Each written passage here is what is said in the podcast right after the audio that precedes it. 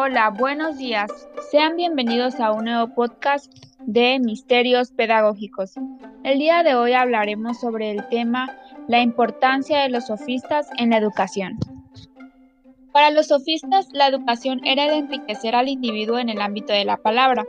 Según los sofistas, ellos debían darle las herramientas al joven que ellos considerasen necesarias para dedicarse a la política para que el alumno fuera capaz de hablar de todo y de enfrentarse a cualquiera sobre cualquier tema.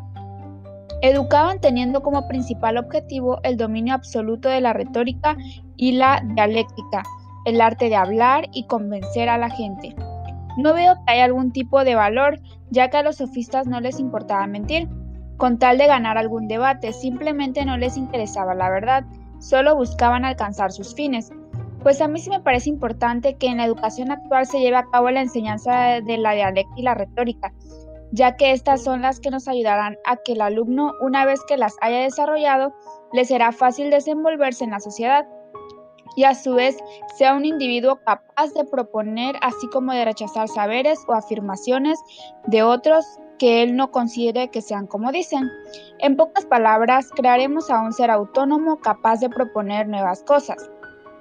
Los sofistas consideraban que la virtud era importantísima y es la virtud la que permitía el desarrollo de la ciudadanía con sentido de justicia y pudor. La virtud era el sentido de la moralidad, la moral hacía mejores ciudadanos y además consideraban que la moral se transmitía entre maestros discípulos. Consideraban que la educación no hacía a una persona buena o mala, sino mejor, le permitía desarrollarse y acoplarse al entorno. La enseñanza era virtuosa en la época de la ilustración helenística, tan virtuosa que aquellos que cobraban por sus enseñanzas eran criticados como mercaderes de la educación. Y bueno, eso es todo por el día de hoy y recuerden seguir escuchando sus podcasts de misterios pedagógicos. Nos vemos en el siguiente episodio. Adiós.